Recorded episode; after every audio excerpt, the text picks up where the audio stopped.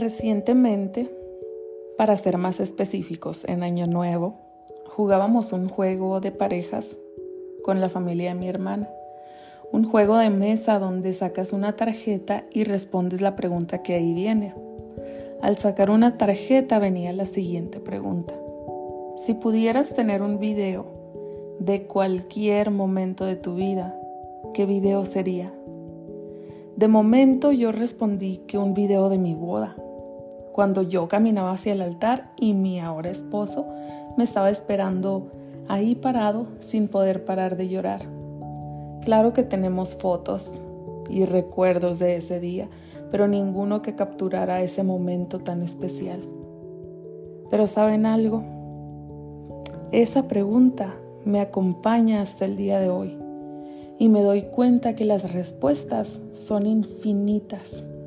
Pudiera enumerar tantos y tantos recuerdos, juegos o anécdotas con mis hermanas, como una vez que inundamos la casa, ellas lo van a recordar muy bien, o cuando mi papá nos correteaba para hacernos alguna travesura, algún momento especial de un abrazo de mi mamá cuando era muy necesario de mi parte momentos especiales con mis hijos.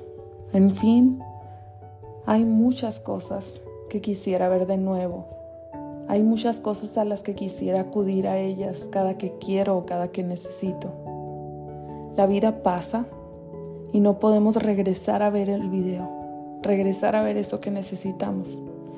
Pero sin duda hay muchos momentos atesorados en nuestros corazones momentos que nos acompañan a donde quiera que vamos. Hoy mi invitación es que reflexiones en eso. ¿Cuál sería tu momento, tu video especial?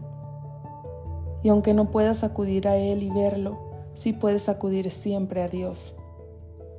La hierba se seca y las flores se marchitan, pero la palabra de nuestro Dios permanece para siempre.